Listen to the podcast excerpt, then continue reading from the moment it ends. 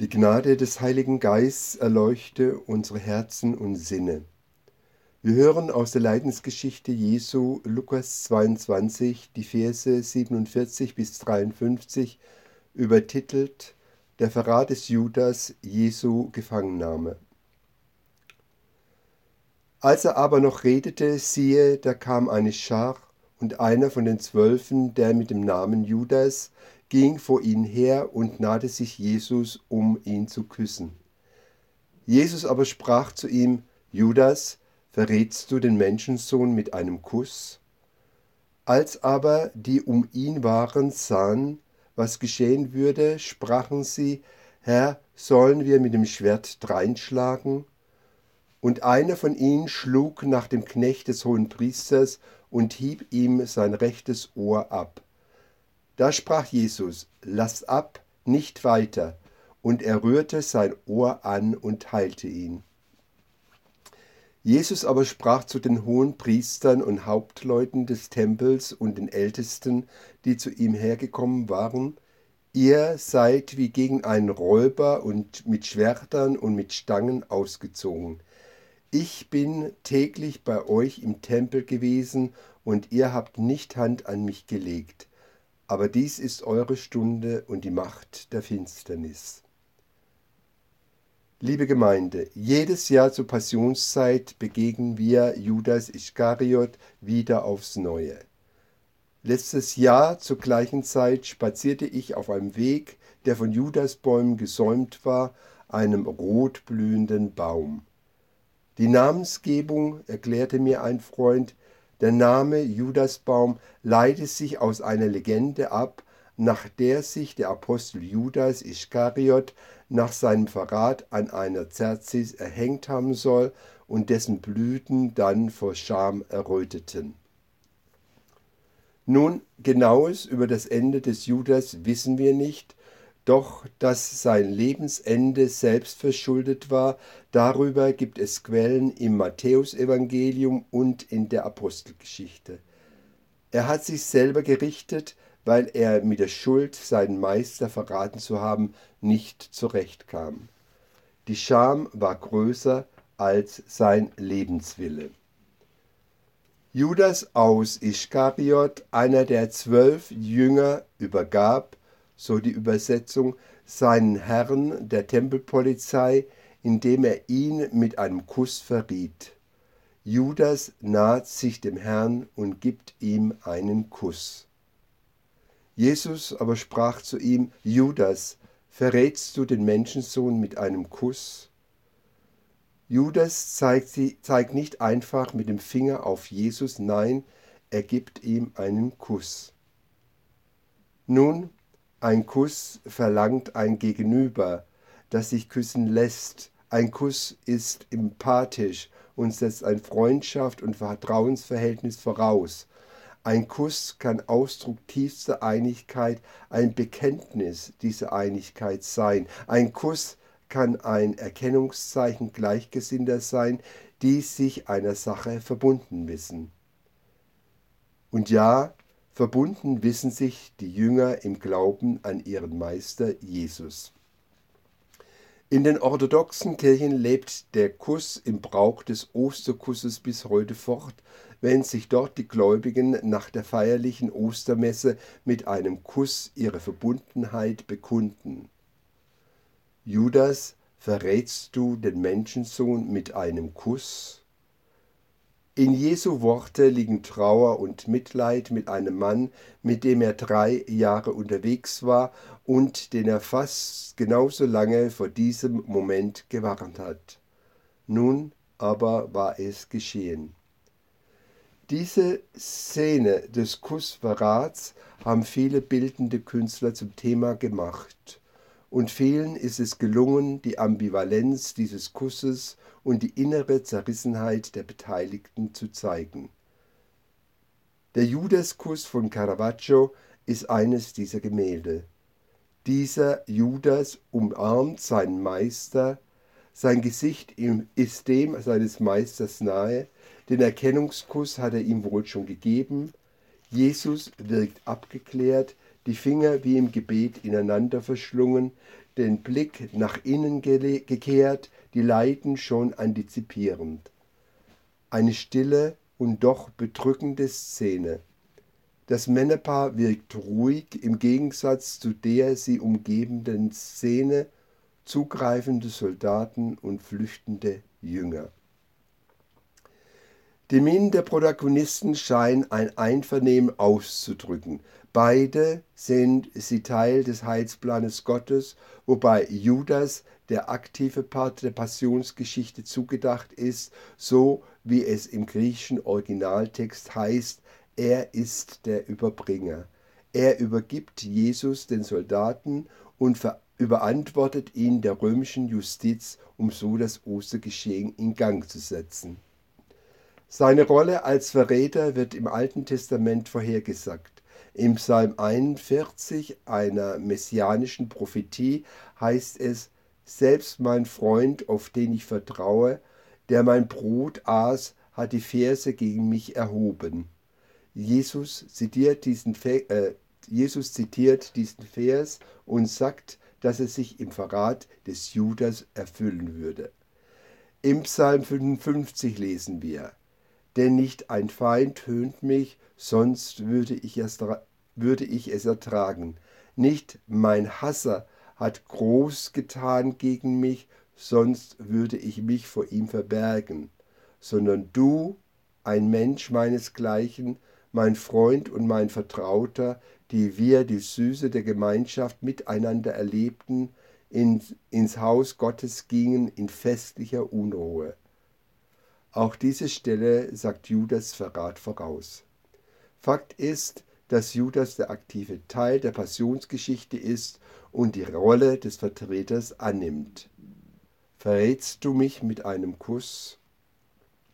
Schauen wir nochmals im Geiste auf das Caravaggio-Gemälde Judas und Jesus im Zentrum ja und nein, denn der unmittelbare Blick des Betrachters fällt automatisch auf den eisenbewehrten, polierten Arm eines Tempelpolizisten, der zugreift. Was das Detail des polierten Metallpanzers des, des Soldaten in der Mitte des Bildes anbelangt, so wird vermutet, dass es vom Künstler als Spiegel gedacht war, als Spiegel der Re Selbstreflexion und der Gewissensprüfung. Es ist die Aufforderung des Künstlers, seine Betrachter und auch sich selbst im Verhalten von Judas wiedergespiegelt zu sehen, also eigene Übertretungen, Verfehlungen, Vergehen, getanes Unrecht. Nun, die Frage, die wir uns heute stellen lassen wollen und die uns heute gestellt wird, ist dann wohl, sind wir bereit, uns selbst andere Menschen eine Sache zu verraten? Ist es opportun, nur weil der Moment es will, etwas Zweifelhaftes zu tun? Lohnt sich dafür Halbherzigkeiten, Heuchelei und Falschheit? Nehmen wir in Kauf, uns nahestehende Freunde einer Sache wegen zu verlieren, nur weil ein momentaner Vorteil lockt? Missgunst und Verrat sind allgegenwärtig in unserer Welt. Verrat hat viele Facetten und viele Worte stehen für Verrat. Abtrünnigkeit, Treulosigkeit, Untreue, Vertrauensbruch, Wortbruch, Übertretung, Zuwiderhandlung. Judas, ein Kuss, ein Verrat. Der Bösewicht der Geschichte, aber ein Jünger, den Jesus berufen hat. Judas, der die Macht der Finsternis auslöste, damit Jesus diese Macht besiegen und dadurch die Macht des Lichtes erstrahlen konnte. Judas, das Werkzeug Gottes, der die Umarmung, die Intimität eines Kusses wählte, um Zuwendung im Verrat zu offenbaren. Der Schweizer Pfarrer und Poet Kurt Marti lässt seinen Judas Mensch sein, ein Mensch, der tun musste, was er letztendlich tat, ein Mensch, der seinen Meister verriet und der dann im Verrat, am Verrat zerbrach. Schöner Judas, ach, was war dein einer Verrat gegen die vielen der Christen, der Kirchen, die dich verfluchen, Ich denke dir nach und deiner tödlichen Trauer, die uns beschämt. Bei Schiller heißt es in Seid umschlungen Millionen diesen Kuss der ganzen Welt. Der Kuss, den Judas Jesu gab, veränderte die Welt. Und Amos Oz, der berühmte israelische Schriftsteller, lässt in seinem Buch, das er Judas nennt, seinen Protagonisten sagen, während Judas immer Jude geblieben ist, wurde Während Jesus immer Jude geblieben ist, wurde Judas eigentlich der erste Christ. Judas, der das Christentum durch einen Kuss begründete, eine etwas gewagte, doch schöne Vorstellung. Nun, es bleibt dem Betrachter überlassen, das Caravaggio-Gemälde weiterzudenken und sich vorzustellen, dass im nächsten Moment dem Angreifer das Ohr abgeschlagen wird, wir hören dann vielleicht Jesu Worte, wie er sagt, lasst ab, nicht weiter, und er rührte sein Ohr an und heilte ihn. Jesus behält die Macht über die Gewalt seiner eigenen Jünger. Er kann zwar die Gewalt eines seiner Anhänger nicht verhindern, er heilt aber die Folgen menschlicher Gewalt. Jesus durchbricht die Gewaltspirale der Menschen. Er untersagt denen, die um ihn sind, nachdrücklich, sich mit Gewalt mit für ihn einzusetzen. Im Namen Gottes darf keine Gewalt eingesetzt oder gar getötet werden. Jesus lässt sich verhaften, er lässt sich auf den ihm bestimmten Weg, den Weg des Leidens, ein. Er verzichtet auf die Gewalt und geht ohne Gegenwehr mit den Gegnern mit. Das entspricht genau dem Bild, das wir von Jesus haben. Jesus entsagt jeglicher Gewalt und ruft seine Anhänger ebenfalls zur Gewaltlosigkeit auf. Denken wir an andere Stellen in den Evangelien, an die Seligpreisungen, an das Feindes Liebesgebot. Ich sage euch, leistet keine Gegenwehr, wenn man euch Böses antut.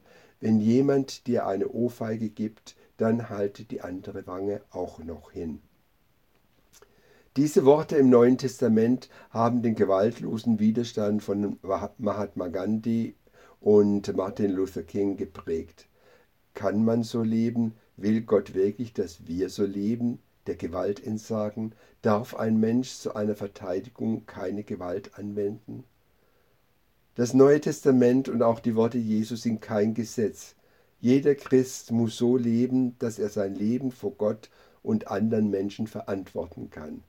Dieses Denken hat in neuerer Zeit maßgeblich Dietrich Bonhoeffer geprägt. Hellsichtig, bereits im April 1933 fasste Bonhoeffer die Gefahr ins Auge, dass der deutsche Rechtsstaat zu einem Unrechtsstaat werden könnte. Widerstand wäre da angezeigt. Ausspruch Nur wer für die Juden schreit, darf auch gregorianisch singen.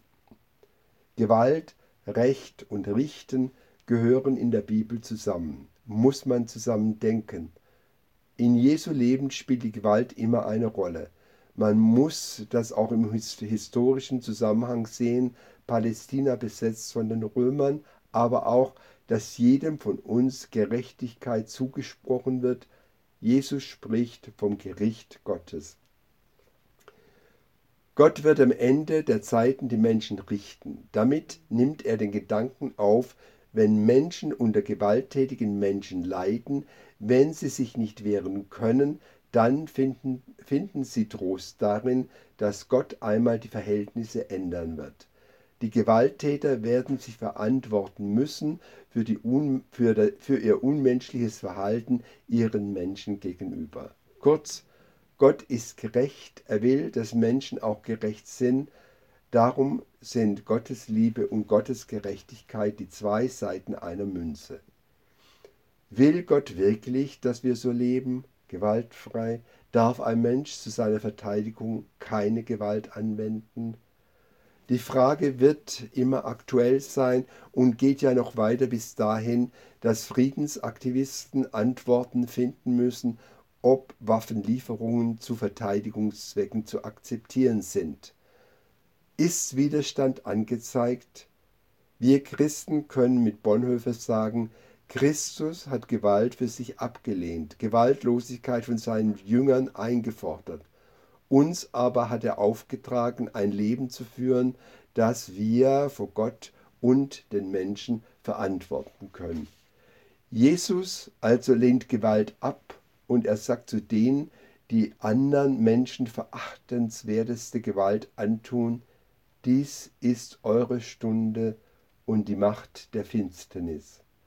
Das war ihre Stunde, eine kurze Stunde des scheinbaren Triumphs.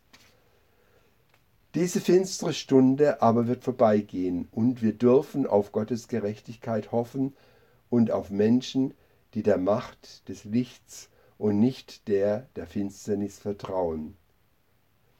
Lebt als Kinder des Lichts. Die Frucht des Lichtes ist laute Güte und Gerechtigkeit und Wahrheit, wird uns im Epheserbrief gesagt. Und so wollen wir mit dem Leitspruch des Sonntags Oculi unsere Predigt beenden. Oculi me semper ad Dominum, meine Augen schauen stets auf den Herrn. Amen.